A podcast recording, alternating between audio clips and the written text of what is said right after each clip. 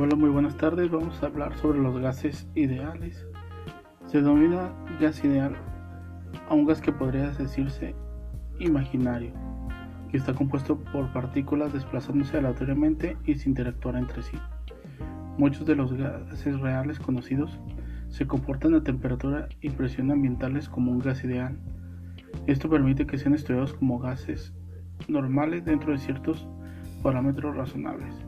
Sin embargo, el modelo de los gases ideales tiende a fallar en cuanto varían las condiciones de temperatura y presión normales. Existen tres tipos básicos de gases ideales. Por ejemplo, el primero, el gas ideal de Maxwell-Boltzmann, se clasifica a su vez en gas ideal termodinámico clásico y gas ideal cuántico. Eh, el gas ideal cuántico de Bose, compuesto por bosones, y el gas ideal cuántico de Fermi compuesto por fermiones.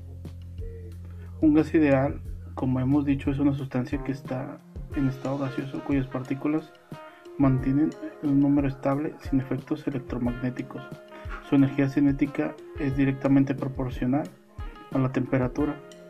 Las colisiones entre las moléculas que lo componen son de tipo elástico, conservando el momento y la, la energía cinética.